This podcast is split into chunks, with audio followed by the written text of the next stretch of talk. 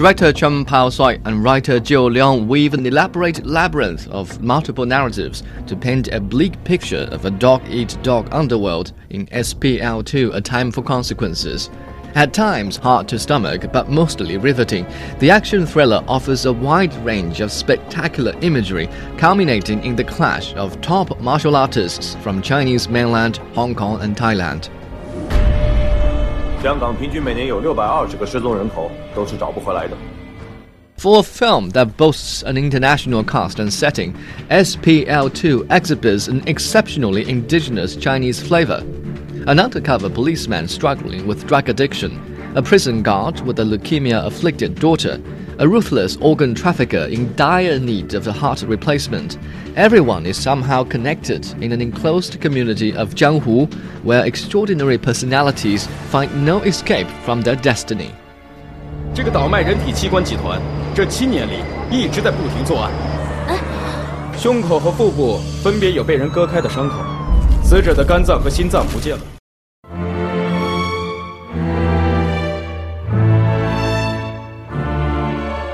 Thailand action star Tony Jaa plays the loving father and prison guard.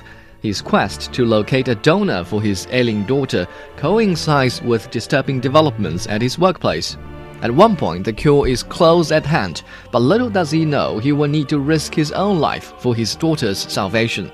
In SPL2, Tony Jaa's uncommon moves constitute an eye opener for Chinese viewers. 这几年我安插了卧底，在一个极有可能的走私集团里面，我很有信心。短期内就能锁定目标。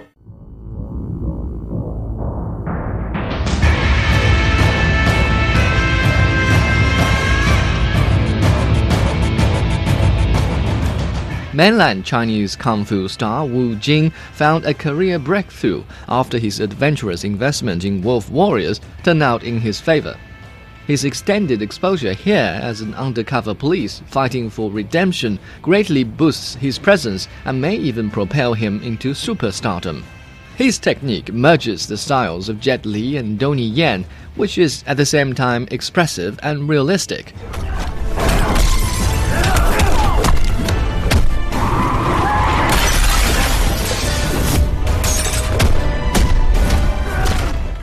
But perhaps the biggest winner is Chinese actor Zhang Jin, who won the Best Supporting Actor at the 33rd Hong Kong Film Awards for his role in Wong Kar-wai's martial arts drama The Grand Master. Here he appears as a prison warden awaiting retribution, whose immaculate wardrobe matches his simple slashing moves. With a face as fair as a modern office worker and adequate acting skills, Zhang could pose a serious challenge to Wu Jing's ascension. What he needs is the versatility to adapt his styles to the fleeting tastes of Chinese kung fu fans. 我救过多少人的命，你知不知道？我拿一个人的命救我自己，有什么问题？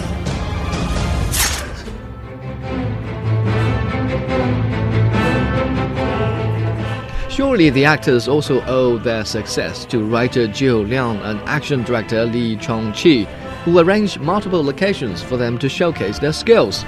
From gunfight to prison riot to slaughterhouse rampage or simple one-on-one duels, the action stars collide, change size, form new alliances, and collide again, creating impressive spectacles on all scales. More impressive is the use of parallel narrative, meaning key developments in the story are often screened simultaneously to heighten the sense of destiny and or irony which in itself is a powerful tool to glue together the numerous episodes of fighting scenes.